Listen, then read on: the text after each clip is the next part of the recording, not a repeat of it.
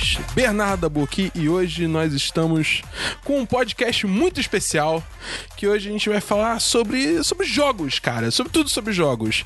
E hoje eu consegui uma, uma galera aqui que tá, todo mundo trabalha com jogos e todo mundo tem uma, uma, uma visão do mercado maneira e eu acho que vai dar uma conversa maneira. Vamos começar então. É, primeiro temos aqui o Felipe Carmona, diretamente de São Paulo. Seu boa noite, Carmona. Boa noite, gente, tudo bem?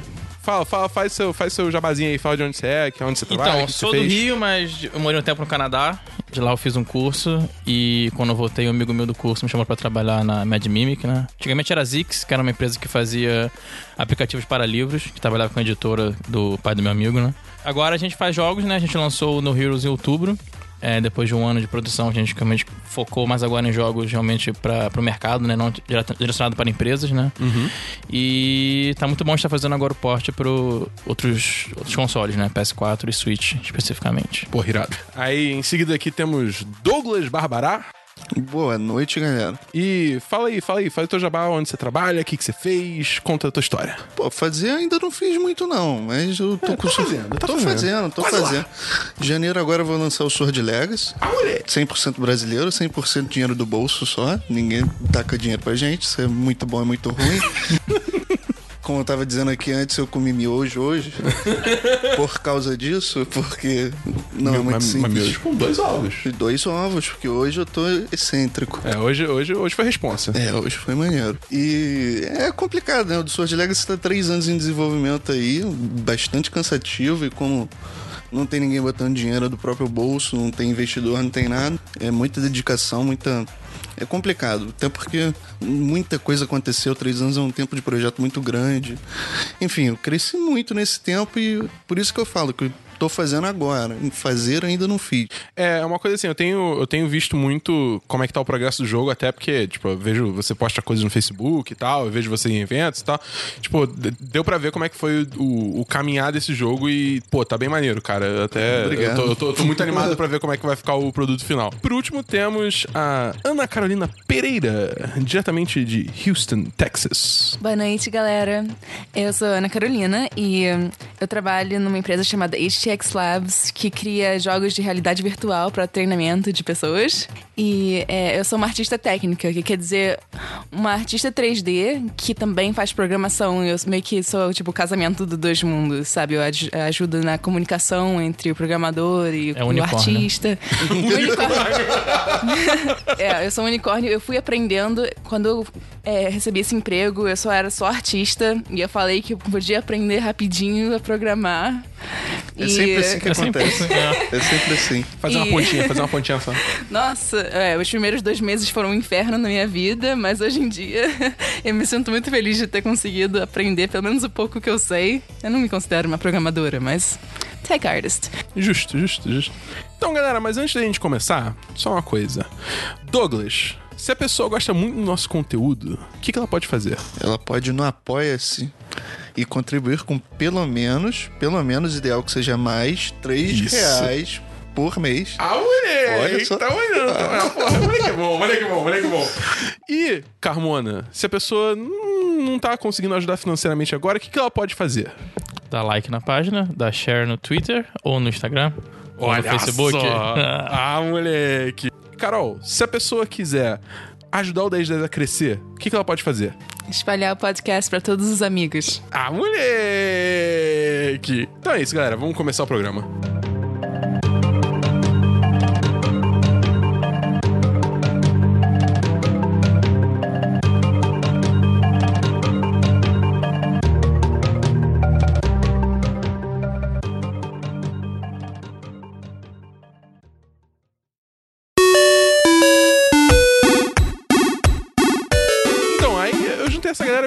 Queria fazer, digamos assim, esse podcast em duas partes. Primeiro, eu queria conversar com vocês, falar como é que foi essa jornada de vocês de, de ir, sei lá, de escola pra ir falar, porra, agora eu quero fazer jogos.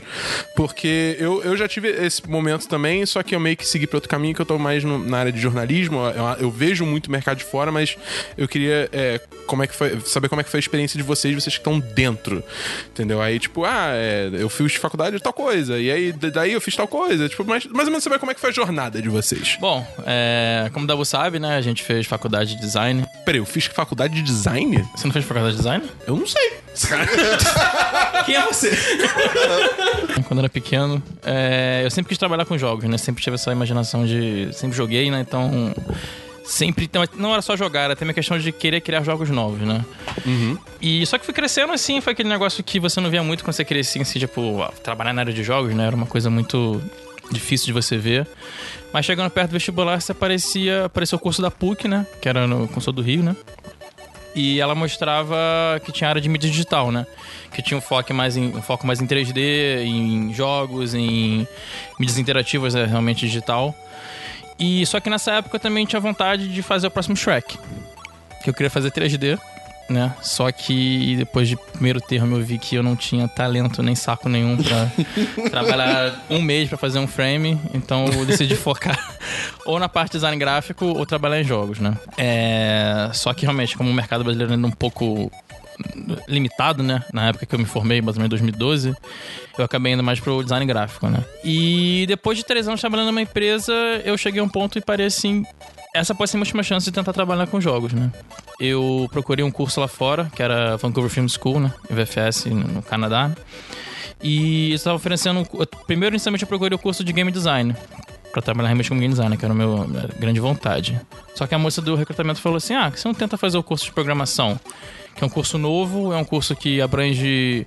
Muitas pessoas estão contratando, né? Que é um curso realmente que programador é, é mais requisitado do que realmente as outras áreas, né? É uma área um pouco mais técnica.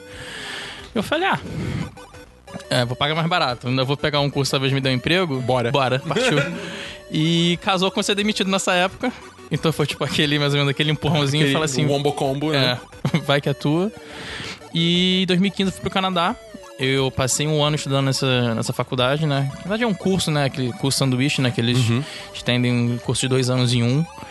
Era praticamente não tinha vida social, porque eram 14 horas na escola todo dia.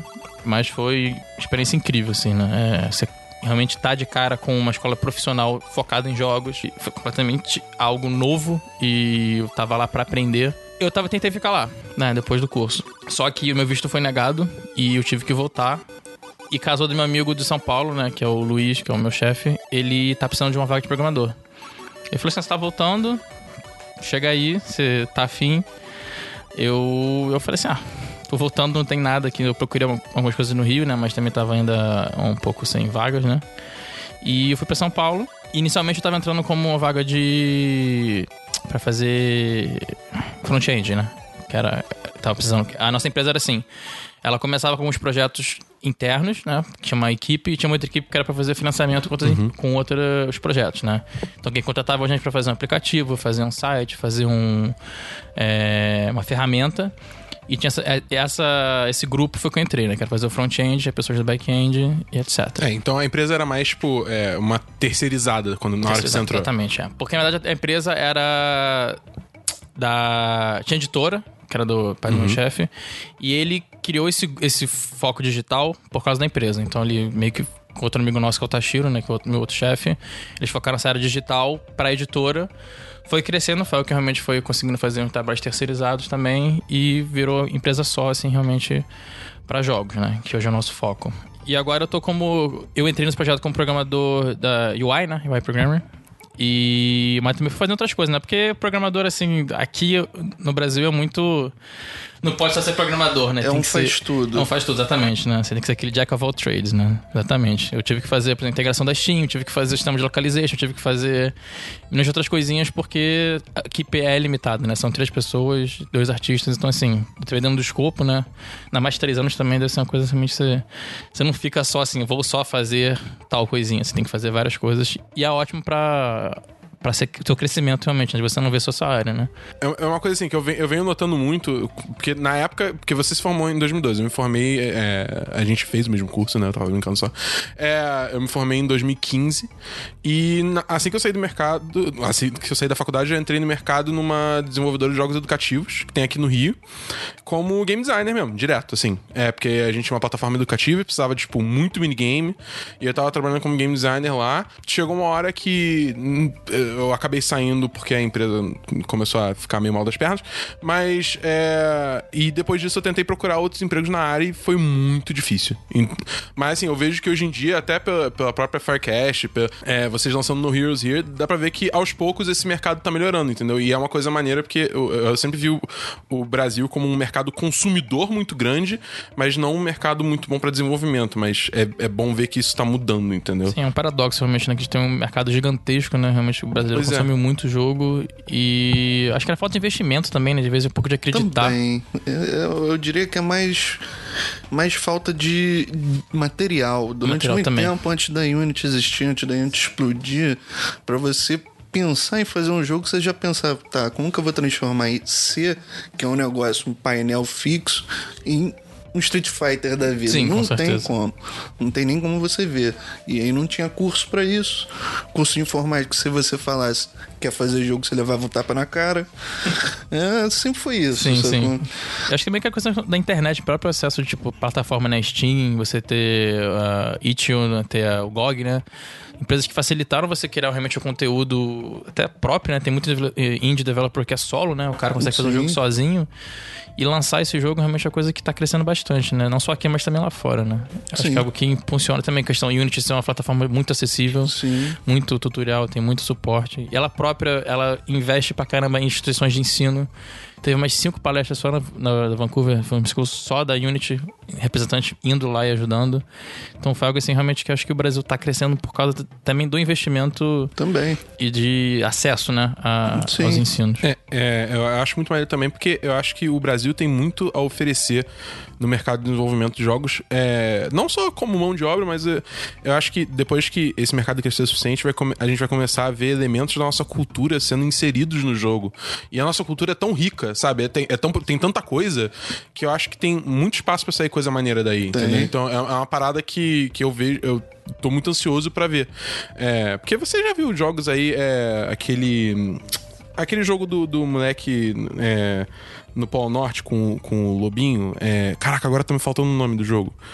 Tipo, jogos assim, entendeu? Que tipo, exploram uma cultura específica. Te- é, agora tá me dando branco o nome de todos os jogos, mas teve aquele jogo da- é, de como é a, é, a experiência de uma garota cega, entendeu? Que lançou pro Xbox. Tem, tem várias coisas assim que, tipo, eu acho que são experiências que depende muito da, da pessoa que tá fazendo poder inserir aquilo. E eu acho que o Brasil tem muito a, a inserir, entendeu? É muito tema também, a gente via muito jogo brasileiro, ou era favela, ou era capoeira, ou era coisas assim, tipo, que são o que a gente exporta, né, realmente, É. né? Raramente era um jogo assim mais de nicho, e quando era, era mais um negócio religioso, Oxalá, essas coisas Big Brother assim. Brasil, tipo.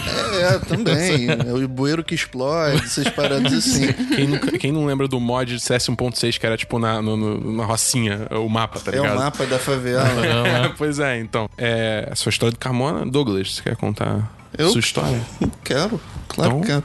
Vai lá. Então, minha história é, é um pouco engraçada, na verdade, que desde pequeno, eu lembro que eu, que eu me toquei nisso quando eu tinha que responder no curso de inglês o que, que você queria ser quando crescer. eu falei que queria trabalhar na Blizzard na época. Nice. Com oito anos de idade já pensava na, na Blizzard, mas é lógico, o Warcraft 3 estava para lançar, essas coisas assim, então. Aconteceu que eu fui crescendo, entrei no curso de informática e o tempo todo, tipo, meu irmão que também trabalha com informática, família, nenhum incentivo para pensar em trabalhar nisso. Era pior do que eu ser jogador de futebol, pensar em trabalhar em jogos. Fala, vai, ser- vai ser cantor, né, meu filho? Que- Essa, talvez fazer eu teria mais sertaneja. recep... talvez eu teria uma recepção melhor da minha família com isso. Ufa, vai virar. Mas aí eu fui. Conforme você vai crescendo, você não pensa muito nisso. Você vai tacando areia em cima e tentando esquecer.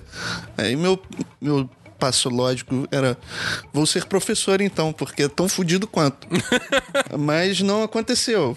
Aconteceu que depois de cabeça bitolada com essas coisas, trabalhando com C Sharp, em programação mesmo, sempre tive talento para ser programador, não para ser infraestrutura, analista, etc.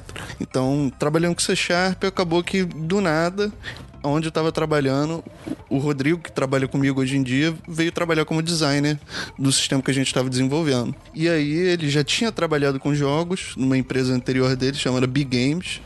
Ele falou: opa, você trabalha com C Sharp? Olha só essa Unity aqui que aceita C Sharp.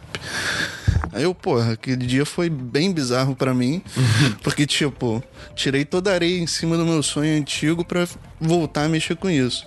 Seis meses depois eu pedi demissão e fiquei um ano aí sem trabalhar. Uhum. Mas estudando em Unity sozinho, tipo, brincando com a Unity mesmo, pegando, fazendo as coisas. E aí no final desse ano, foi 2014 eu acho, o Rodrigo remontou a empresa, que hoje é Firecash, e me chamou para fazer parte. Na época pro Jelly Dreams. Jelly Dreams era para ser um jogo mobile, que a Apple encrencou pra caralho, a gente desistiu, foi lançar pra Steam e nunca lançamos. Hoje em dia tá no Split Play, você pode comprar por uns 5 reais, eu acho. Mas não vale a pena. não recomendo. Não vale a pena, não recomendo. Se quiser comprar pra ver, tudo bem. Mas é isso. Desde então, depois do, depois do DL, a gente focou no Sword Legacy. Porque uhum. eu sempre fui apaixonado por RPG tático. Gastei aí um ano e meio da minha vida jogando só Dofus todo dia. Caralho! Pensei imediatamente pegar toda essa experiência de jogador de jogo tático e botar num, num uhum. jogo tático single player, fechadinho. Coincidiu bem ou mal com, com uma época aí que o, o tático virou mais action, com XCOM, com Shadowrun, essas Sim. coisas assim, e acabou que deu no que deu. Eu não sou eu, eu não me auto-intitulo game designer do Sword Legacy, mas eu fui tão pé no saco nesses últimos anos, nesse último ano, que eu quase sou. É, é, é, é o que o Carmona falou, né? Você acabou fazendo um pouco, um pouco de tudo, né? Exatamente, porque programador é isso no final. Ainda mais que de três anos de projeto. Durante dois anos eu era programador solo, era o único programador da equipe, então era complicado, até porque as ideias mais mirabolantes vêm no meio do código quando você vai certificar de alguma coisa. é aquele famoso bug que vira feature. É. Daí acontece muito. às vezes também o próprio programador, às vezes, tem que fazer um feature assim, ou fazendo feature, né? Ele vai lá e pensa assim, porra, mas se eu botar esse número não vai dar certo. Então você acaba virando game designer realmente Sim. na prática, né? Se você assim, ah, não vai dar tempo de falar com o cara para consertar, eu tenho que fazer isso agora, se funcionar perfeito, senão vai. Ou então, se eu fizer isso dessa forma, vai ser um saco. É. Então vamos fazer diferente mais simples. Para o final é sua, realmente. É. Né? É, hora, é, porque você que está implementando as paradas, né? Meio que isso. É, a gente, na, na Firecast, a gente faz tudo por votação. Eu ponho na mesa uhum. alguma coisa, se nem todo mundo falar não, eu põe embaixo do tapete ali e penso no 2. No 2 eu vou fazer. Inclusive, a gente tem, que, tem uma lista de coisas para implementar no 2. Isso é até uma, uma, parada maneira de ver, tipo, por trás dos panos, né? Que é tipo você vê tanto, tanto jogo é, hoje em dia lançando, tipo. Que, eu não quero falar incompleto, mas, tipo, que com vários problemas que eles vão corrigindo depois, eu imagino como é que. Em que momento que, cê, que a desenvolvedora chega no ponto que fala, não, isso aqui a gente não tem como resolver isso agora, vai ter que lançar um patch depois que o jogo lançar, ou vai ter que ser um DLC, ou vai ter que ficar pro 2, entendeu? Tipo, deve ser meio difícil tomar essa decisão. Né? Away, né? Já é fecha assim conteúdo, né? Já gera o jogo completo, mas fala assim, ah, vamos cortar isso aqui pra Day One DLC, né? Pra gerar isso aqui como DLC depois, só que já tá no começo do jogo, né? Mas eles é, não, querem... É, é. O jogo de luta adora fazer isso com um personagem, tipo, ah, você fez pre-order, você ganha um personagem, tá ligado? Tipo, é meio merda. Isso é bem comum. isso é bem é, comum. Muito comum. de mercado, né? Pois é. Bom, agora chegou a vez da Carol. Vá lá, conta sua história. Ok, a minha jornada é bem longa. Porque é estranho, mas eu já nasci artista. Desde que eu lembro de ter vida, eu tô desenhando, fazendo coisas assim. Por isso, foi muito fácil eu falar pros meus pais que eu queria fazer game design, porque eles já sabiam. Tipo, ele, é, eu tava aqui no ensino médio no Rio e as minhas opções eram é, design gráfico e design de produto eu escolhi design gráfico, tava me preparando e tal, mas não era bem aquilo que eu queria, sabe? E aí, é, eu tava lá fazendo vestibular, sei lá o quê, faltava o último da UERJ. E aí, o maior dia de sorte da minha vida foi assim: minha mãe falou assim: Ah, é, não precisa mais ligar pro vestibular, não, tá? Porque meu trabalho vai mudar a gente pra Houston. Aí eu. eu nunca ouvi falar dessa cidade, é onde? Aí ela é no Texas. Eu, caraca, eu vou morar Ah, tá. com os cowboys. Não, mas foi. Aí ela falou assim: então você vai ter que escolher outra faculdade, escolhe qualquer coisa aí. Aí eu assim. Essa foi o som do meu cérebro explodindo. Quanta opção, de repente, apareceu, né? E aí eu falei pros meus pais: é, eu acho que eu quero fazer moda. Aí eles: Olha, Carol, você já reparou o jeito que você se veste? Eu acho que você vai morrer de fome. Assim. Aí esse eu, curso de "Tá bom, cowboy tá bom." aqui. É. Aí eu assim, tá bom, é, que tal? Aí eu voltei, assim, e naquela época eu tava postando arte no DeviantArt. E aí eu tava lendo, assim, a galera, a galera que fazia umas concept arts maravilhosas. Aí eu reparei que elas estavam todas trabalhando com games. Aí eu, nossa, essas coisas maravilhosas são todas pra game. Eu não tinha pensado em game ainda, eu jogava, mas eu não era uma grande gamer, sabe? Aí eu falei assim, ah, isso é uma boa, uma boa pedida. Aí eu falei assim, pais, e que tal games? Aí o olho do meu pai abriu assim, vai nessa!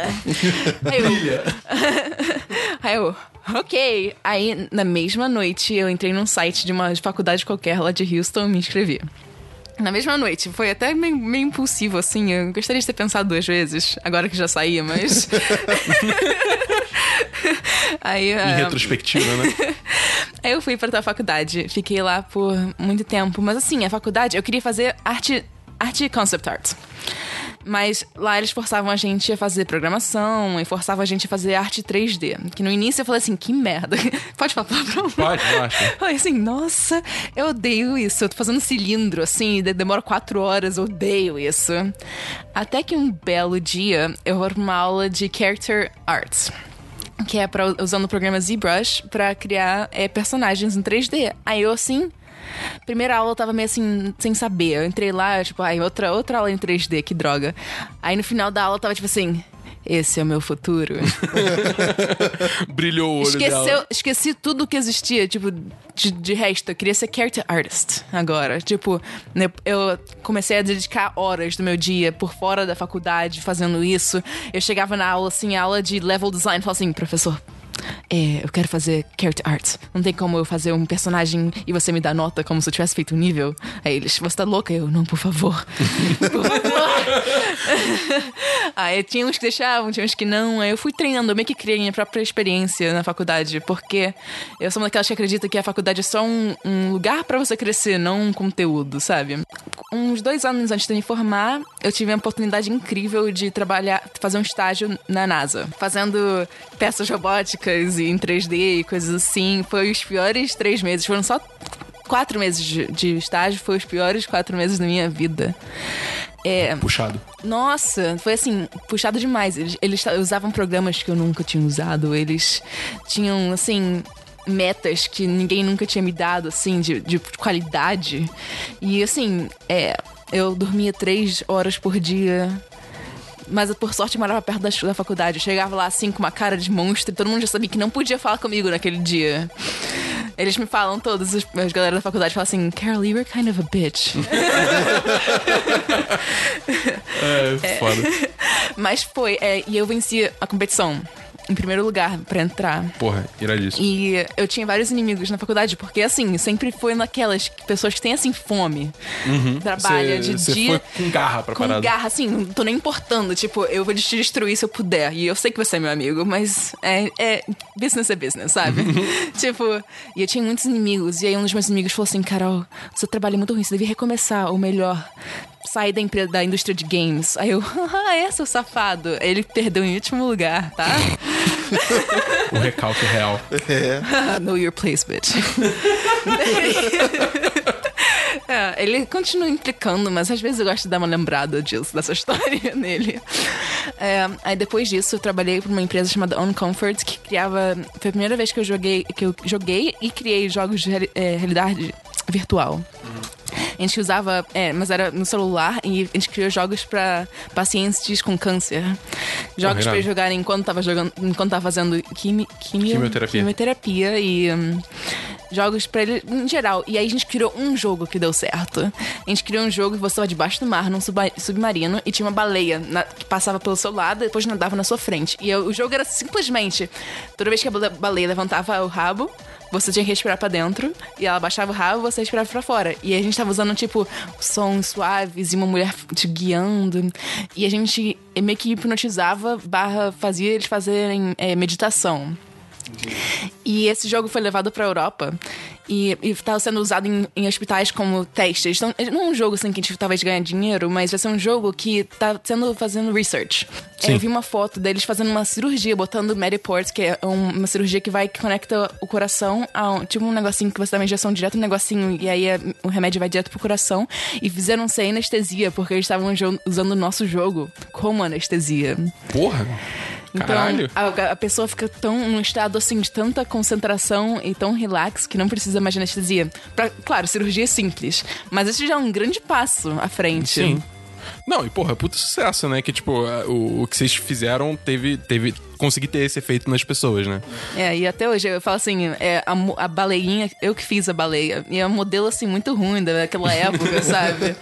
Eu olho assim e falo, meu É, Deus. é uma, é uma coisa muito triste você voltar atrás e ver, tipo, coisas que você fez anos atrás, você olha, porra. Nossa, não, mas sim. Mal pra. Mas dá aquele orgulhinho, sabe? Tipo, pessoas veem a minha baleia enquanto elas estão recebendo cirurgia e coisa assim. Sim, é, bem, é uma, ma- bem uma sensação boa. E aí, depois disso, eu parei de trabalhar por um tempo. Trabalhei com outras coisas e me formei. Finalmente. Mas eu tava uma caca quando eu me formei. Assim, deprimida, sem energia. O meu sonho tinha morrido. Por várias razões. Eu tinha ouvido falar histórias de terror que artistas são tratados muito mal na indústria. A gente não ganha bem. Eles te demitem assim. né? Sabe, tipo assim, tem várias empresas que estão fechando. Você não sabe quando, qual vai ser a próxima que vai fechar, sabe? Ou então qual vai ser a próxima que vai demitir 200 pessoas. Aí eu falei assim, que merda que eu fiz. Eu. Eu tô aqui, tipo. Eu me formei, eu gastei três anos e meio da minha vida e eu não quero mais trabalhar com games. Eu fui morar com meus pais e não fiz nada por três meses, até que alguém me encontrou no Facebook e me mandou mensagem. Eu não ia nem aceitar, mas que bom que eu aceitei, porque me mandou mensagem assim: eu vi sua arte e eu achei muito interessante, por favor, quero falar com você porque eu tenho um emprego pra te oferecer. Aí eu, ok, tipo, eu vou aceitar, sabe? Tipo, por que não? Vamos conversar. Deve ser, deve ser uma besteirinha qualquer, deve ser um daqueles que é emprego de graça, sabe? Ah, mas a gente vai te dar Exposição, exposição. É. é ó, teve uma vez, todo mundo me pede, é, me oferece empregos e freelancing. Eu, eu falo, eu, eu cobro 50 dólares por hora. Eles falam assim, mas e a exposição? Eu vou botar no Twitter. Eu assim, haha, valeu, você tem 20 seguidores. Uau! E aí eles, eles me chamaram pra essa empresa. Em, em- a em- entrevista foi cinco horas. E eu mal tinha usado VR Caralho. de verdade. Tipo, eles me botaram por três horas em realidade virtual. E eu saí, tipo, toda enjoada, sabe? Fingindo que tá tudo ok. Tipo, tá da NASA, assim, né? É tipo isso. não, depois de um tempo, não, não tem quem aguente. Depois de um certo tempo. É, não, ainda mais você não tá acostumado, bicho. Tipo, vi a primeira vez que eu usei aquele demo da Montanha Russa, mas eu saí tonto daquela parada. Porra, é essa? Mas eu aceitei o tal emprego e foi bom, porque. Hum, Assim, não sei se é uma coisa que eu queria fazer pra sempre. Eu sou agora artista técnica, mas eu aprendi muitas coisas, porque é um startup. E ver, ver a galera de business fazendo o que eles fazem, assim, é uma, uma coisa que faculdade não me ensinaria, sabe? E é, é aqui que eu estou agora. Comecei a fazer streams e começando a tentar abrir esse lado desse mundo. Mas, é, foi essa a minha jornada. Porra, irado, cara, irado, muito maneiro. É, eu, eu acho que, tipo, é, é, nisso que você falou de aprender, eu acho que é muito isso. Você aprende muito na faculdade, mas você vai realmente ver como é que a coisa funciona na hora que você vai botar a mão na massa, cara. Não tem jeito. Tipo, é, até em termos de, de, de criação de conteúdo, que agora com 10 10 é uma coisa que eu faço mais, né? Tipo, é, tinha vários conceitos de design que eu sabia tudo muito na parte teórica por causa da faculdade. E chegou na hora de fazer o site, é, criar o projeto do 10 de 10, eu aprendi muito mais porque eu, eu realmente pus em prática isso, né? Então, é, eu acho, acho muito importante essa experiência profissional.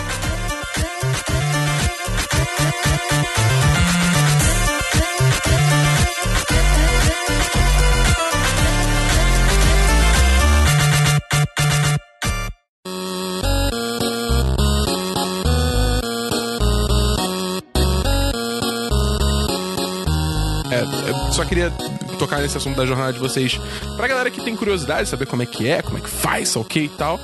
É, e agora a gente vai oficialmente para nossa segunda parte do podcast, que é discutir sobre essa indústria, que é essa indústria de jogos, tanto no Brasil quanto fora. A gente já tocou alguns assuntos aqui, mas vamos falar. É, eu, eu queria até começar a aproveitar um gancho que esse negócio que você falou que você ficou muito desanimada é, para continuar a indústria porque você achou que era um lugar muito volátil e tal.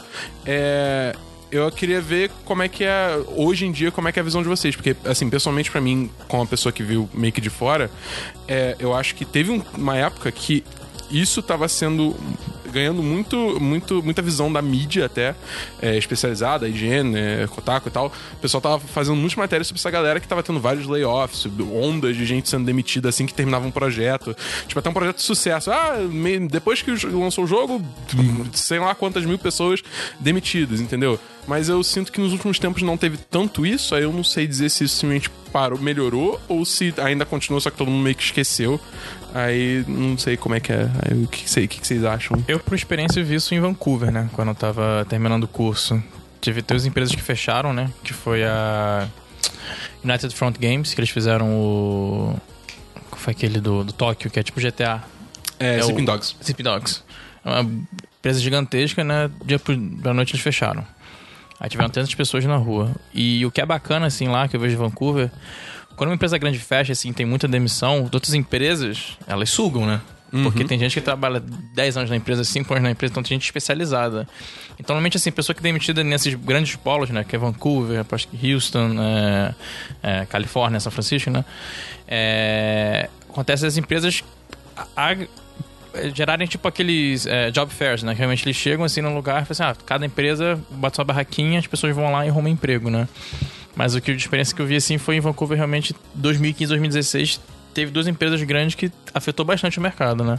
Acho que foi até um motivo para eu ter voltado pro Brasil, porque as vagas estavam sendo todas pra gente que já tem experiência na área, né? Que eles realmente priorizam gente que já passou pelo pelo pesado, né? É, pelo início lá. É. É, recentemente a Visceral fechou e eu vi todas as empresas que eu sigo no Twitter botaram assim: se você trabalhava na Visceral que acabou de fechar, por favor me mande um e-mail, porque a gente tá procurando pegar todos vocês. É, eu, eu, eu acho que rolou muito mais isso também, uma, uma onda, digamos assim, de solidariedade. Porque eu sigo, eu sigo alguns devs no Twitter e sempre que rola, por exemplo, fechou a Visceral, teve várias pessoas, até gente fora da indústria mesmo, tipo, sei lá, Daniel Dwyer, que é tipo, é, é ele é jornalista, sabe? Ele tem aquela série de documentários no clipe e tal. É, ele, tipo, falando, ah, se você trabalha na indústria, tenta falar comigo vou tentar arranjar alguma coisa pra você, sabe? Umas paradas assim, entendeu? Então acho que eh, nesse aspecto acho que tá tendo muito mais mobilização. Mas é, eu acho que ainda assim continua sendo um mercado volátil, né? Assim, o que eu, é complicado que eu nunca saí do Brasil a trabalho para poder ver isso, mas o que eu ouço falar de pessoas que fizeram isso é que realmente volatilidade é muito grande e que até tem um, um, índice meio que informal é que se você tá vendo uma empresa e tem muita gente saindo do prédio para fumar um cigarro, quer dizer que provavelmente ela vai fechar cedo, em breve. Por quê? Porque, tem a teoria. Porque as pessoas estão muito, estressa muito estressadas, estão achando que vão ser mandadas embora, então fica fumando cigarro lá de fora, olhando LinkedIn no celular. Não, mas gente, a indústria de games ganha mais dinheiro do que a de filme e de música. É, é uma questão cultural, assim, que tem que mudar, mas eu acho que tá aos poucos mudando. Tá, tá mudando. Você vê, até o consumidor está mudando como ele olha para os jogos. Você vê, hoje em dia você acha que vale. O que, que vale mais a pena? Uma batata frita do Outback, que é 50 reais, ou sei lá, Dark Souls 3, que tá 30 reais. Batata. É, é, é, no meu caso, eu sou um péssimo exemplo, porque eu realmente não sou fã de Dark Souls, cara. Não, é um... Mas, mas eu, entendo, eu, entendo, o que você quis dizer. Eu entendo o que você quis dizer.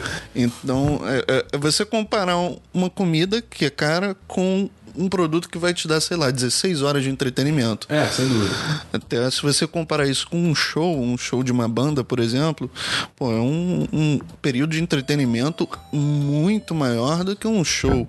E é por, sei lá, um terço do valor. É, é mais. É, o custo-benefício, digamos assim, é, é melhor, né? É bom. Só que nós, pelo menos, eu vejo isso muito no Brasil, não sei como é lá fora, mas a gente dá preferência por comprar batata frita no Outback. Eu, ve- eu vejo muita gente, tipo, ainda. é, Tudo bem que jogo no Brasil acaba, pelo, pelo, por questão de dólar e tal, ele acaba sendo um pouco mais caro, né? Por exemplo, acho que Destiny 2 chegou aqui por 200 reais, uma parada assim, entendeu? É, e, enfim, vários jogos chegam pra essa faixa de preço. Jogos da Bethesda, especialmente, são caro pra caralho. Então, é tipo, é, é, é complicado. Mas, por outro lado, eu, eu, eu vejo assim, tipo, por exemplo, jogos como Pyre, é, é, Tacoma ou é, o Bridge Constructor Portal acabou de lançar. Esses jogos são, ficam entre 20 e 40 reais, sabe? Tipo, porra, eu, eu abro mão fácil de sair de comer um dia ou de, de, de ir pro cinema, sei lá, pra, ir, pra jogar, comprar esse jogo e ter, tipo, muito mais tempo de entretenimento. Pra mim, é, agrega muito mais valor, até pela questão de eu sou muito viciado em jogo com narrativa rica. Então, esses jogos Tacoma Pyre, só que, tipo, pra mim é ótimo, entendeu? É, são jogos assim que às vezes eu até acabo jogando uma, duas horas, mas, por exemplo, pela mecânica, assim, e pela. que eles fizeram, assim, aquele dinheiro que eu falo assim, pô, estou investindo nessa empresa. É porque assim, a Sim. cabeça, às vezes eu penso assim, eu vou- posso jogar uma hora, mas eu estou investindo na empresa pra ela, sei lá, próximo projeto, eu posso estar jogando 20, 50, né? Sim. Tem aquele, acho que é 911 Operator, vocês chegaram a ver, que ele usa o Google Earth pra simular o jogo. Putz, não, não vi não. E é como se fosse assim, você é um aqueles agências de 911, né? Que você recebe a ligação, você tem que meio que ir mandando a polícia ir pra tal, é, tal rua, mandar o bombeiro pra tal rua. Só que ele usa realmente uma ferramenta do Google, que é o Google Earth, pra poder gerar os mapas. Pô, irado. Então, assim, é uma ideia muito foda, assim. Mas eu joguei, assim, depois de duas horas você fica, tá, o jogo é isso. E sei lá, eu paguei 16 reais. Mas assim, aquele negócio que eu penso é uma puta ideia. Cara bolou uma ferramenta, o cara bolou um jogo baseado, então é um investimento que eu penso assim pela indústria em si, né, realmente, não pelo às vezes valor de horas, né? Se eu gosto do jogo, eu não me incomodo em pagar, tipo, por ele ou, ou por, por mais conteúdo pra ele. É, originalmente, hoje em dia eu, eu, eu, eu nem faço tanto isso, porque virou loot box, que é uma coisa que a gente vai chegar, né? Mas Do- Dota 2, é, tipo, originalmente ele tinha muitos, lançar muitos sets de, tipo, é, armadura de herói solto. E, e eu não me incomodava em comprar isso, comprar compendium de torneio e sei o quê, porque era uma forma de eu apoiar um jogo que, porra, eu tenho mais de 3 mil horas na porra do Dota, tá ligado? Então, tipo, eu jogo pra caralho, eu quero apoiar esse jogo pra ver continuar.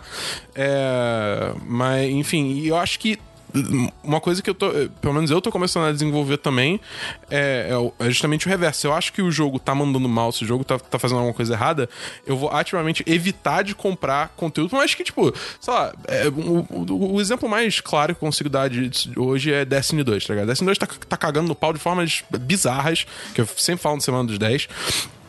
É, e assim, no caso eu comprei o Season Pass originalmente é, com, com o jogo o lançamento, né? Porque eles mandaram tão bem no final de Destiny 1 que eu falei, ah, tá tranquilo, eu vou comprar o Season Pass logo porque eles vão mandar bem. E agora eles estão vacilando tanto que eu tô no ponto assim, tá, eu vou já ganhar o outro DLC do Season Pass, mas quando eles lançarem a grande expansão no ano que vem, a não ser que eles, tipo, mudem muito, eu não vou comprar, tá ligado? Por mais que eu seja apaixonado pelo jogo, eu não vou comprar. Porque é isso, porque eu acho que é, é como a gente tá amadurecendo, o mercado tá amadurecendo, o mercado consumidor tá amadurecendo como consumidor. Entendeu? A galera tá sabendo o que, que investir no que não investir, entendeu? Mas acho que isso influencia muito também os próprios desenvolvedores, né? A gente tá Sim. vendo que a própria EA, né? Uma coisa que eu Uhum. achei impossível dela fazer, ela, tipo, voltar atrás, né? Mano, isso foi. Foi incrível. Isso foi muito foi histórico. Você vê a pressão, assim, popular, a própria internet, assim, né? Tipo, provavelmente revertido em, em- São números, né? Se você vê também a questão da Steam, né? O que tem de review negativo, né? O que tem... Não, desculpa, na EA Origin, né? O que tem de review negativo, o que tem na Metacritics, no Reddit, né? São plataformas sociais que é um grande peso, né? Pra desenvolvedor, que às vezes uma coisa errada você afunda suas vendas, né? Gente- É, é, é bizarro, porque eu acho que hoje em dia, com justamente com esse advento da internet, de fóruns, de Twitter e de redes sociais no geral, é, você tem um feedback muito mais imediato e muito mais forte. É essa a impressão que tem, entendeu? E a EA também, assim, eu acho que enquanto o resto da indústria tava lentamente introduzindo loot boxes de forma cada vez mais maquiadas, é, meio, meio nada a ver, digamos assim, a EA chegou lá e chutou o balde, foda-se, tá ligado? É tipo, "Ei, vou cagar tudo de uma vez lá. E aí deu, deu uma merda que deu, né? Mas é, acho que a gente pode entrar logo então no assunto de loot box, né? Vamos, vamos, vamos, podemos. vamos entrar no assunto de loot box. Tira o elefante da sala. É, pois é.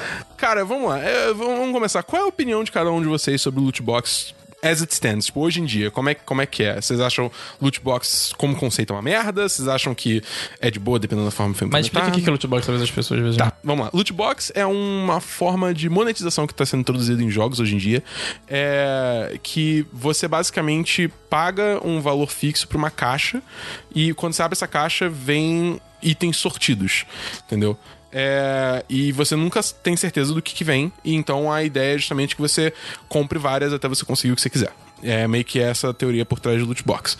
É, e todo, todos os desenvolvedores falam que isso é uma forma de viabilizar o desenvolvimento do jogo a longo prazo, que é uma forma deles conseguirem dinheiro para conseguir desenvolver o jogo a longo prazo. É, bom, isso é loot box. Aí vamos ver a opinião de cada um agora, começando. Vamos começar pela Carol dessa vez. Ok, então já aviso que eu não sou uma grande gamer da vida. Depois que comecei a criar games, não tive mais tempo.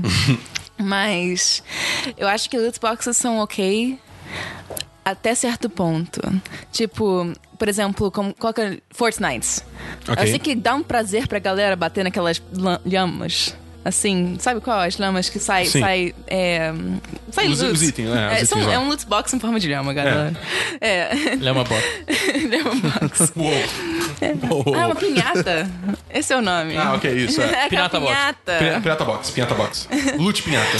Por exemplo, tem um certo gamification que, que rola quando você ganha um loot box. Dá uma. É tipo um, um bingo ou uma coisa assim. Tipo, dá uma certa aceleração no coração da galera. Eles gostam de tentar conseguir. Mas o problema é você nunca conseguir o que exatamente o que você quer. Você sabe que você quer aquele capacete? Tá, você ganha, gastar 300 dólares ganhando mil capacetes. Menos aquele. Tipo, aí você chega, chega a certo ponto que é mais ou menos. Mas eu ainda gosto da loot boxes. Só talvez não como o único jeito de conseguir o que você quer. Eu, é, é bem por esse caminho que eu sigo também, exceto que eu sou um pouquinho mais radical ao ponto de que loot box não pode ser parte da progressão do jogo. Você não tem que ir mais longe porque você teve sorte no, na- em abrir a caixa ou algo do gênero. Ele pode ser uma opção como cosmético e até para casos de progressão, se somente se você tiver uma forma direta de você conseguir as coisas que você quer. No caso, sei lá, uma, uma arma no Destiny poderia ser 10 dólares de comprar ela específica e a loot box que pode conter ela ser 3 dólares. Aí, ótimo, excelente. Que aí seria bem direto ao ponto. Se você quiser arriscar no loot box, você arrisca. Caso não, não. E aí, se você quiser, como desenvolvedor, botar a única forma gratuita do jogador conseguir os itens ser através de loot box, aí tudo bem. Porque a forma direta tá lá.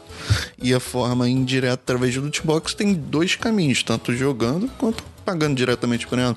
Eu acho que é realmente depende assim de cada caso, né? Eu acho que tem muitos exemplos na própria indústria, né, assim, de out- outros meios, assim, por exemplo, Magic, um próprio um loot box, né, que É. você compra uma carta pra você conseguir, você compra um booster, Um né, booster pra pack, conseguir a carta nunca sabe o que, que vem dentro, né.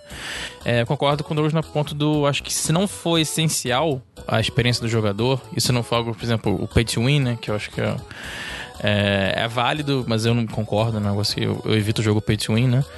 É, eu não acho que é uma prática errada né, nesse ponto, porque se não for essencial o jogador comprar aquele loot box, ele poder ter a experiência do jogo, e loot box for uma coisa extra que ajude, ou sei lá, se pode ser um cosmético, pode ser uma arma que pode ser melhor em certos pontos, mas piores em outros, eu não acho tão errado assim, porque é o seu dinheiro, assim. Você tá investindo no negócio. Se o cara quer ir no cassino gastar dinheiro, é a mesma coisa. O cara no Magic, às vezes.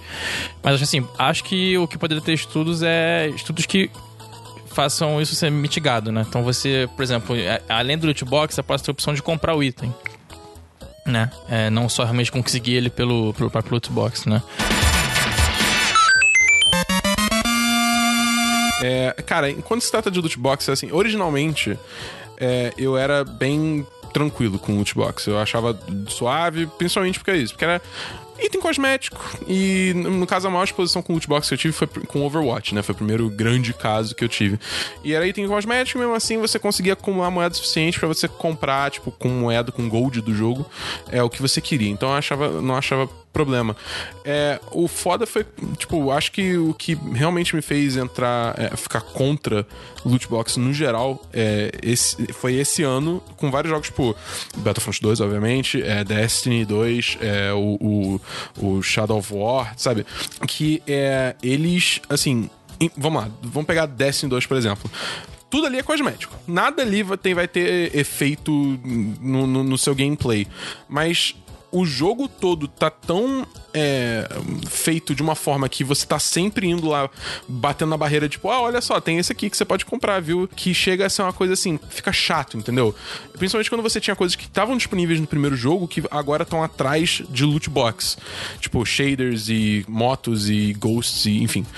É, então eu acho que assim, cada vez mais as pessoas. é, é, as desenvolvedoras estão botando essas coisas atrás do loot box e criando é, é, uma forma de viciar a galera em loot box, entendeu? Tanto que já teve artigo do Kotaku falando como a animação de loot box é feita pra fazer você querer abrir mais, é, as probabilidades são todas pensadas. E eu acho que assim, é, é, o problema não é loot box em si, mas como a indústria tá, Prática. Tá, tá praticando isso de forma maliciosa. Eu acho que Também. É, é realmente maliciosa. Isso que me incomoda muito. Quase uma entendeu? criança, tipo, jogando na sua cara. Assim, eu comprei sorvete, né? Não sei o É, quê. Tipo, é, meio que isso, entendeu? É, Tipo, é. Ainda, ainda pior no caso de Battlefront 2, que era literalmente pay to win. Se você tivesse os mods, você. Porque no caso do Battlefront, você comprava loot box, você ganhava mods que você aplicava no seu personagem, e isso ativamente dava vantagens em cima dos outros jogadores. Então, você pagava pra ganhar na prática. É, então, tanto que deu a merda que deu, né? É, então, assim, eu, eu acho que loot box tá sendo um. um- vou- eu- é- essa palavra é meio, tipo, alarmista, mas de um câncer, botar entre aspas aí na, na indústria por causa disso, porque tá levando ela numa direção que eu acho que é muito nocivo, entendeu? E tá cada vez mais degradando a confiança do, do, do, do público com as desenvolvedoras deles. Destiny, tipo, é- de novo, é o exemplo que eu mais jogo, então é o que eu mais tenho contato. Destiny, tipo, eu vejo que a no Reddit do Destiny, no subreddit do Destiny, todo dia tem gente só metendo pau na Band porque, porra, teve evento de Natal e tudo, todos os itens novos do evento de Natal estão atrás da Eververse, que é o, é, é o sistema de loot box e microtransações, entendeu? Se fosse, pô, beleza, toma aqui esse, é, tipo, esse cosmético, você tem esse set de armadura e você pode pagar X e você ganha esse set. E acabou. Se fosse isso, mano, eu, taria, eu já teria comprado muita coisa, entendeu? Eu me recuso a comprar loot box porque eu acho que é isso, eu acho ridículo eu tá pagando dinheiro pra talvez conseguir uma coisa que eu quero, entendeu? Eu acho isso uma- uma- um, um pensamento muito, tipo, hã? Entendeu? Aí, tipo, ah, beleza, eu abro o loot box e aí vem absolutamente nada que eu quero. Pode até ser realidade maior, mas caguei, não é o que eu quero, então foda-se. Entendeu? É. Sei lá, eu, eu acho isso muito estranho, porque quando, tipo, eu já tô pagando por um jogo, a maioria dos casos, eu já tô pagando por um jogo de 60 dólares. E exp- expansões, se for o caso. Então, acho meio problemático eu ter que fazer, que nem o cara falou, abrir sei lá quantas mil loot boxes pra talvez conseguir o que eu quiser. Enfim. Acho que é muito prática de mercado também. É. O mercado vê como é que tá o. mercado não, os vendedores veem como é que o mercado tá, né? Eu acho que o próprio DLC foi uma. Quando chegou, né? Foi o, o- os vendedores testando como ganhar dinheiro em cima. A mesma coisa do loot box, eu acho que eles vão ver que talvez. Eu não acho que vai acabar loot box, mas Ah, talvez não. melhore a prática. Acho que esse aqui é um negócio que eles viram, puta, tá muito agressivo. Vamos. Vamos dar uma maquiada aqui, vamos botar um loot box e tal, aqui, sei lá, vai ser um loot box ouro, prata e bronze. O bronze você vai ter tais coisas. Acho que vão segmentar mais isso pra poder meio que dar aquela maquiada. Mas é, é, o, é a questão da, de como ganhar dinheiro, né? Que é uma, é uma indústria, né? A indústria tem que ganhar dinheiro, você não pode. Tem que ser rentável, né? É, não pode achar que é bonzinho, assim, né? Ele tem um artigo falando da Steam, né? Que todo mundo fala que a Steam é aquele The Good Guy, né? Mas você vê as práticas da Steam, assim, você começa a ver que são as coisas absurdas, assim. Quanto eles ganham de dinheiro, quanto eles não investem em certas coisas que você que você poderia, né? Eu acho que o loot box é um negócio que realmente desse jeito vai acabar, né? Acho que muito agressivo porque tá tendo um backlash bem, bem foda, assim, né? Mas é, acho que é a própria in- indústria, né? Vendo o que, que vai dar certo ou não. Eles já tiram um negócio, puta, deu certo, beleza, vamos continuar com isso até as pessoas enjoarem. Né? Vocês já ouviram falar que tem país pensando em banir os jogos que usam loot box? Porque ele- pra eles é a mesma coisa que pra um cassino. É, eu vi até tipo falando assim, loot box agora vai ter que ter porcentagem, né? Você tem tantas porcentagem de ver tal, tanto porcentagem de ver tal. É, então, a Apple introduziu essa, essa guideline pra postar, para botar jogos com microtransações no, no, na Apple App Store. É, assim, é super brando a forma que eles botaram isso. Então, por exemplo, eu já vi que tem gente pra evitar ter que botar essas probabilidades, o que eles fazem? Você, você gasta dinheiro não pra comprar a loot box, mas você gasta dinheiro pra comprar dinheiro dentro do jogo pra ir comprar a loot box. Entendeu? E aí isso já burla a regra porque ela, ela é super genérica. Entendeu? Tipo, não, não, é, não é especificado. Que, aliás, é o que, é o que, é o que a Blizzard fez na China. Você tá, você tá, você tá ligado nisso, né? Tipo, a China falou: ah, não, é loot box agora de, de Overwatch. É, se você tiver que pagar dinheiro real pela loot box é, na China, você tem que saber as probabilidades na hora, antes de você pagar. E aí a Blizzard, beleza. Então agora você compra ouro, e aí com ouro você compra loot box. E aí, foda-se, burla essa regra, tá ligado? É, até o Havaí tá começando a, a, tá vendo de criar regulamentação pro loot box que é também. É Bélgica. Bélgica. É Bélgica, é. Então, assim, é, é legal ver finalmente tendo. tá tendo alguma é, consequência. Pra, porque era isso, era meio que um abuso, né, cara? É. Tipo, a galera, eles estavam simplesmente indo, indo, indo, ver até onde dava. Agora que a, começou a queimar, eles vão voltar um bateu pouco. Bateu o teto, né? É, exatamente. bateu o teto, aí eles vão voltar um pouco e aí ver, vão ver qual o meio caminho. Eu também não acho que o loot box vai desaparecer, mas é, eu, eu acho importante ter essa esse backlash assim, né? Essa, é, essa, é, esse é. feedback assim negativo. Assim, sendo um pouquinho advogado do diabo, lootbox por outro lado, ele tá ele segura um outro problema que é a tangibilidade de você conseguir as coisas. Que imagina um cenário onde não tem lootbox, o RNG de você conseguir as coisas é praticamente nulo. Uhum. Para você pegar os itens seria ou só por dinheiro ou por você jogar exaustivamente aquela coisa. Lootbox é uma caixa preta você não sabe quando você vai conseguir aquilo que você quer. No entanto, se você precisa matar 100 mil inimigos para você conseguir aquilo, para se tornar algo que você desde o início está vendo como intangível e você já não se importa tanto assim. Então, enquanto tá na caixa, você não sabe quando você vai ganhar, é bom. E por outro lado, lá no financeiro, também é bom, porque você não sabe quantas caixas ele vai comprar até conseguir. Então, o potencial de monetização máxima do jogo com loot box vai ao infinito. Uhum.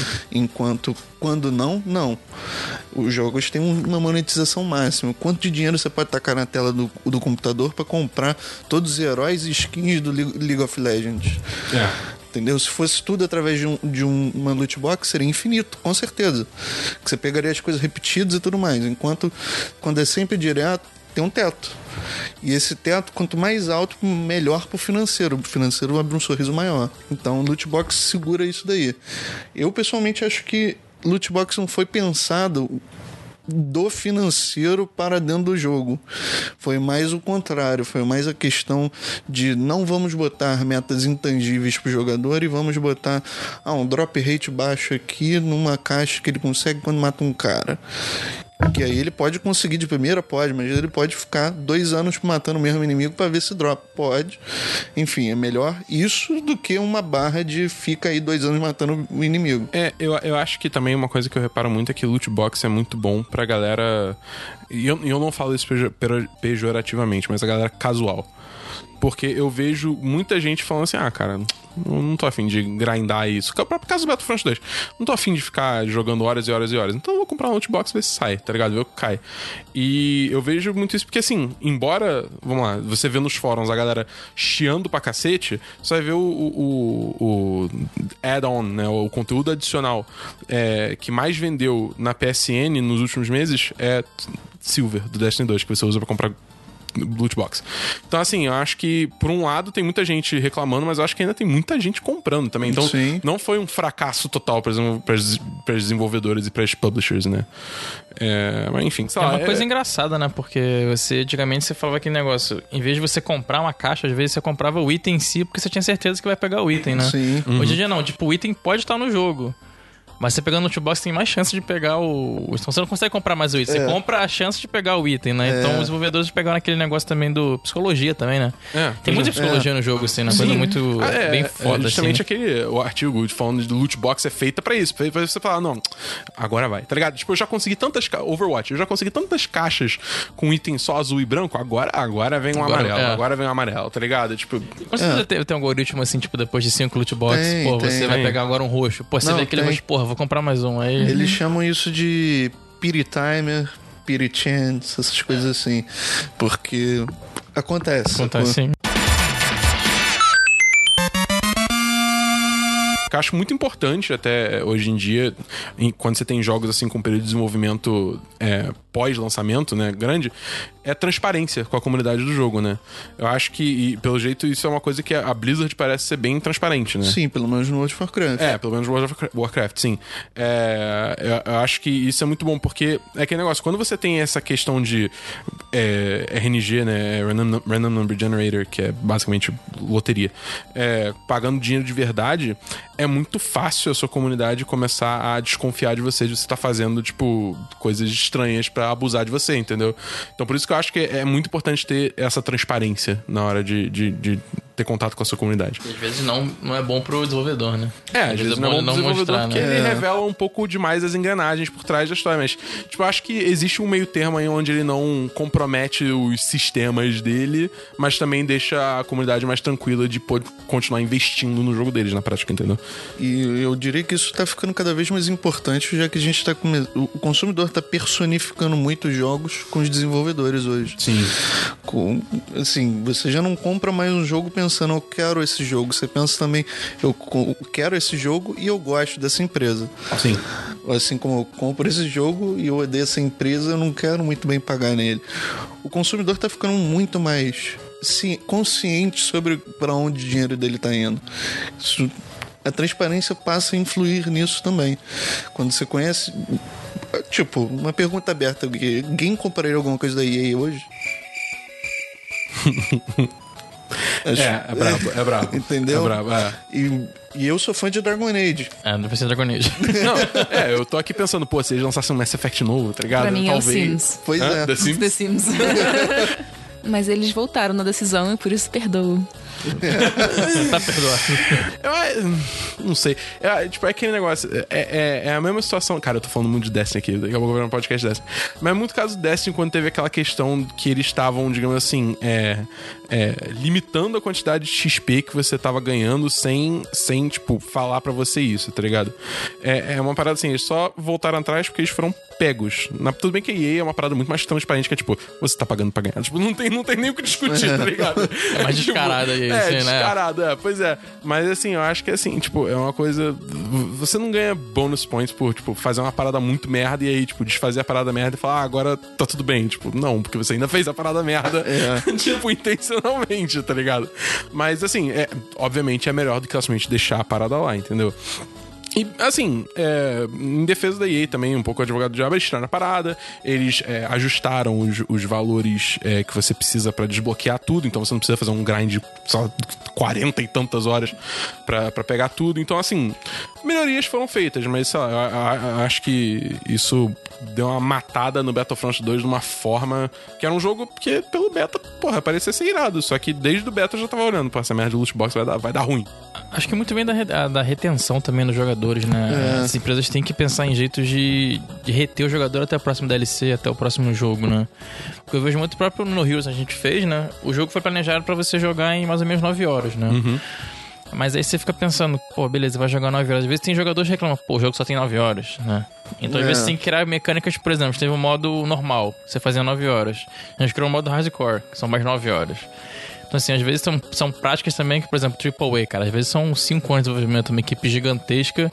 Você tem que criar algumas práticas pra poder manter o jogador, assim, pra segurar o dinheiro do cara, né? Porque é um puta investimento que você gasta pra fazer um jogo hoje em A dia. maior parte do tempo, a galera joga um modo multiplayer aí e torce pra galera abraçar o competitivo do jogo, né? Ou cooperativo, sei lá, depende de qual for o jogo, né?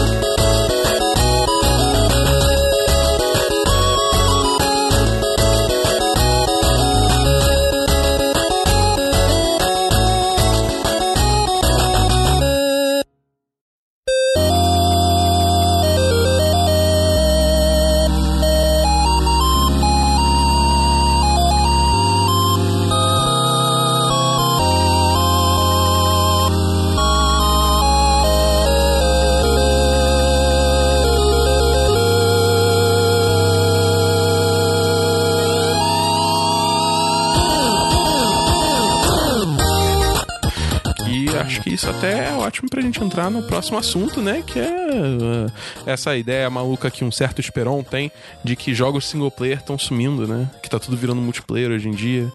Que eu não, não concordo muito. Eu também não. Nem eu. Tamo junto, tamo junto, Não, junto. você não concorda tá acontecendo ou você não concorda? Você não concorda tá acontecendo ou não concorda que. Eu, eu não acho que jogos single player estão sumindo. Eles vão sumir se eles forçarem eles a sumir. Se eles continuarem a fechar todas as empresas que estão criando single player, aí sim que morrem, né, Sim. galera? É, E nós estamos sumindo, mas eles estão deixando de ser o investimento número um, né? Eu posso citar, por exemplo, pode citar só o No Heroes, por exemplo. Não, vai, vai, conta. fala. A gente se baseou muito no Overcooked, né? Que foi um jogo realmente que muito bom, né? Ele revolucionou essa questão do. Não assim, mas tipo, ele aplicou muito bem a questão do cooperativo. Só que a gente via muitas críticas de, de não ter multiplayer no jogo. Você tinha o cooperativo, mas você não tinha multiplayer online. Então o que a gente fez? A gente tentou pegar essa fatia do, do cooperativo multiplayer e fazer o jogo multiplayer do No Heroes. E a gente. É questão também de desenvolvimento, né? Você às vezes, próprio ver você o jogo. A maioria dos jogadores que vão jogar um single player, eles não jogam o jogo inteiro. As pessoas que fizeram são, sei lá, 20%, 30%. Então o que eles falam assim, a maior parte do investimento de um jogo, assim, tanto de código, de arte, de gameplay, é para aqueles 50% do jogo. Os outros 50 tá lá, às vezes por tá. Tem vários casos. Tem o Star Wars, o Knights of the Repub- Old Knights of the Republic, Republic, sim. que é a parte final do jogo praticamente toda cagada. O próprio Shadow of, Shadow of Mordor também. Tipo, o jogo inteiro até a metade é muito bom, depois da metade ele fica bem fraquinho, tanto de história, tanto de mecânica, assim. Então acho que o single player é um investimento. Eu amo jogo single player, pra mim eu só joguei single player.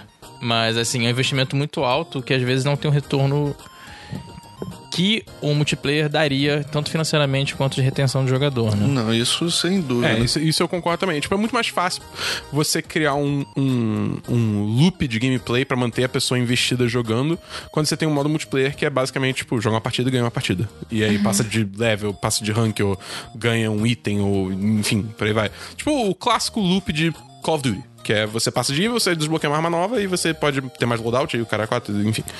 É, acho que é muito mais fácil você, manter o jogador investido com esse tipo de coisa.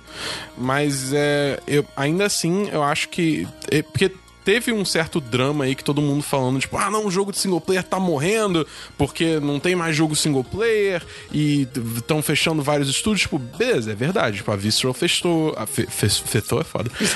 a Visceral fechou. É, teve outros estúdios esse ano que fecharam, que até foda de lembrar nome hoje. É, mas, enfim, ainda assim eu acho que, porra, cara, esse ano, só esse ano você teve de AAA, tá ligado? Você teve Prey, você teve é, Zelda, você teve Mario, você teve Persona, você teve é, Horizon, e- enfim, eu acho que tem uma lista. Assassin's Creed Origins, você tem uma lista muito. gr- O Uncharted de novo também, o Lost Legacy, né? É. São todos jogos, tipo, exclusivamente single player, entendeu? Tipo, você não tem nenhuma, nenhuma forma.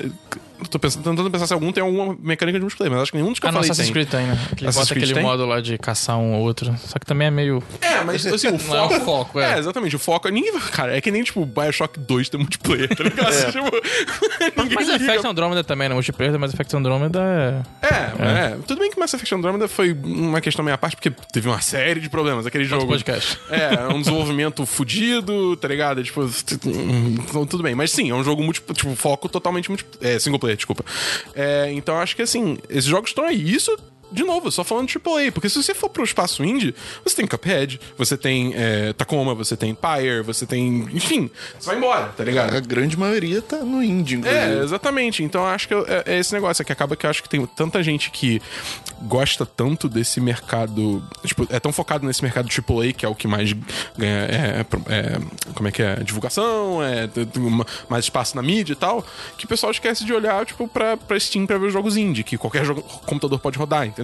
Ou, tipo, até de vez em quando até que tem coisa mo- mobile maneira. O, o Monument Valley, porra, é foda pra caralho. É um jogo de single player, tá ligado? Então, é, sei lá, essa é a minha opinião, entendeu? Que jogos single player só não foram, não foram pra lugar nenhum. É só a galera, tipo, tem que procurar, entendeu? Tipo, porque. É, o Zelda foi o melhor jogo, né? Muitos. O melhor jogo do ano, né? O Zelda. É, é um exatamente, é um jogo single player, exatamente. E a concorrência foi também single player, acho que era Horizon que eles queriam também, não lembro. O que a gente tem que entender é que o pessoal que tá falando que single player tá morrendo são os executivos, são os galera de business que, que quer que o single player morra, porque eles só vão ganhar dinheiro com multiplayer, ou vão ganhar muito mais. Pra eles, o jogo não importa, pra eles o dinheiro que importa. A galera que faz a decisão do loot boxes é que tá falando isso. A galera que fechou o Visceral fala, que fala isso. Tipo, não é, não são os devs, sabe? A gente escuta e não escuta, porque essa galera controla, sim, controla as empresas deles, mas tem outras empresas que vão falar assim, ah, vai se ferrar e vamos fazer um Horizon 2, sei lá, tipo...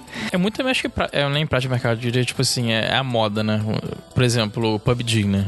Ele, a grande moda agora é você fazer jogo Battle Royale, né? Então, é, acho que é muito do que, que o mercado tá fazendo, né? Então, acho que a gente pegou talvez essa época de todo jogo tem que ter multiplayer. Então, as pessoas falam, opa, o single player tá morrendo, né? Vamos agora fazer multiplayer.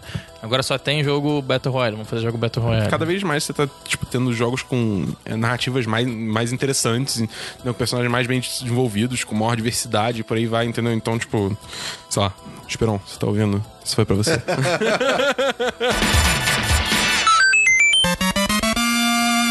Ramona, faz, faz o jabazinho aí do, do, do, do jogo. Bom, o jogo tá lançado, né?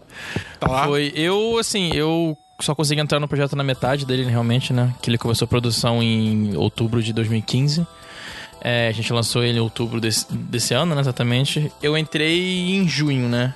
Então, assim, as mecânicas basicamente estavam todas prontas, né? Tanto de. É, é o flow realmente do jogo, né? Como é que o jogador vai jogar, mecânica, câmera, personagem. Então eu entrei mais com a função de trabalhar na UI do jogo, né? E fazer o porte pra Steam. Mas, assim, era uma, foi uma experiência bem legal, assim, realmente. Própria, foi o nosso primeiro jogo, né? Realmente, né? O que você aprende no primeiro jogo, acho que é. Você leva pro resto da vida, É, realmente. né? bem O que você quebra a cabeça, o que você. Você vê, o que você tem que fazer é. É fenomenal, né? Com programação não há nada pra você aprender quanto se fuder. Tudo, exatamente. é. Eu gosto daquela frase, né? Tá funcionando por quê? Aí depois tá quebrado por quê? Você nunca sabe. Exatamente. Às vezes você faz uma linha, cara, funcionou por que isso? Você fica olhando assim pra aquele código hora, Programação fala, não é uma "Ah". ciência exata. E é bem interessante, assim, porque foi um processo também de- da equipe, né? Ninguém tinha feito um jogo, então. Teve gente que o próprio o nosso programador da. Do modo online, né? Do network, ele Sim. teve que aprender do zero, né? Pra poder fazer. Então. Foi um processo bem, bem legal, assim, né? Foi. Teve parte estressante, né? Óbvio, tem o crunch time. Mas foi bem legal, jogou vários prêmios assim já, né? A gente ganhou a PAX. Foi o das jogos indies, né? Que foi pra PAX. Porra, iradíssimo. A gente ganhou, acho que o Game. Foi o Game Devs, que foi um evento em São Francisco, que vai ter de novo agora no começo do ano. A gente ganhou de Best Social Game. Então, assim, foi um jogo que foi realmente muito surpresa, porque a gente mandou uma demo build pra. Da, do Alpha pra PAX. Caralho. Os caras adoraram o jogo, assim. Então Porra, foi. muito foda. Foi bem legal, assim, participar da, da equipe, né? Se estiverem ouvindo aí, parabéns. e agora a gente tá fazendo os ports, né? Pra PS4 e pro Switch, que a gente acha que vai estourar legal também, porque ele tem muita cara de. O jogo foi montado todo com controle em mente, né? Você não jogar com keyboard. Aí, novamente, tem que ter o keyboard porque as pessoas não vão ter controle em casa, Sim. né? É, então ele foi e foi jogado pra jogar aquele couch co-op, né? Então realmente é uma cara do PS4 e cara do, do Switch, que também É, e Switch tá aí, ó, forte. forte. É, gente- Pô, cara, o Switch tá aí, seria um bom, um bom assunto pra um próximo podcast também, falar sobre Switch. Ana Carolina, é, faz o teu jabá aí, se você não puder fazer jabá do jogo porque você tá trabalhando num projeto top secret, faz jabá das seus streams, é teu momento pra brilhar. Vai. É, Então, recentemente eu comecei a fazer streams no Twitch e no início foi tipo, ah, por que não? Vou trabalhar de qualquer jeito, três horas por dia, também vou botar ao vivo.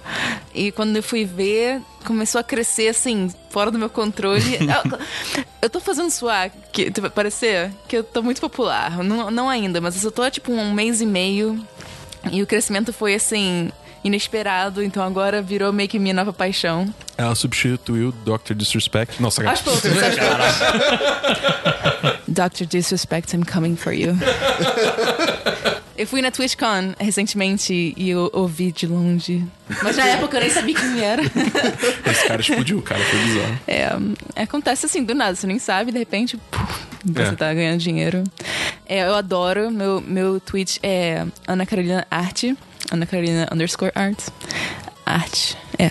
E é isso, eu adoro fazer isso. Eu faço modelagem em 3D lá, ensino a galera a usar um programa chamado ZBrush e outros, tipo modo Unreal, coisas assim.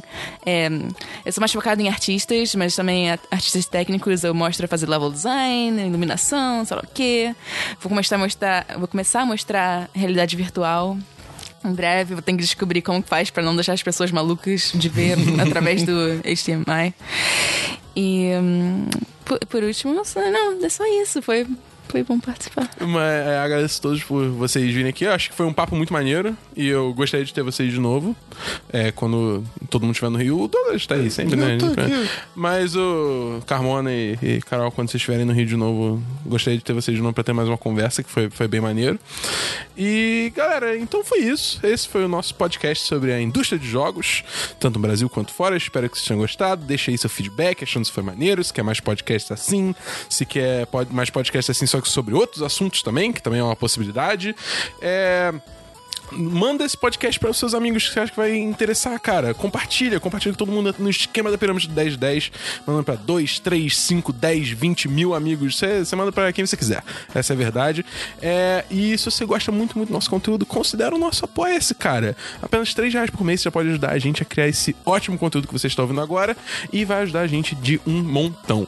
É, tem várias recompensas lá, como grupo do Telegram, você pode ser patrocinador do, do, do Semana dos 10 e ganhar sorteios e por aí vai. Então é isso, espero que vocês tenham gostado e até a próxima. Um abraço!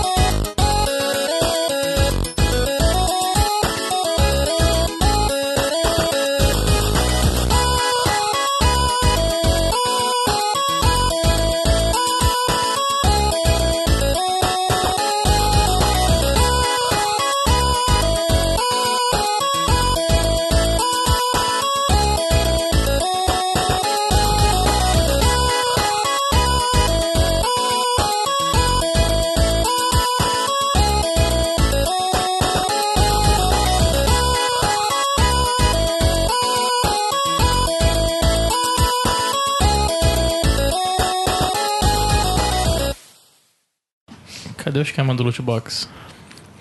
É, você, se você pagar é, um valor único de R$ 32,99 centavos. Você pode ganhar esse podcast. Você, você, você, ganha, você ganha uma loot box que vem um podcast. Um podcast. E aí você não sabe qual é o podcast. E tem entendeu? foto sua nua também.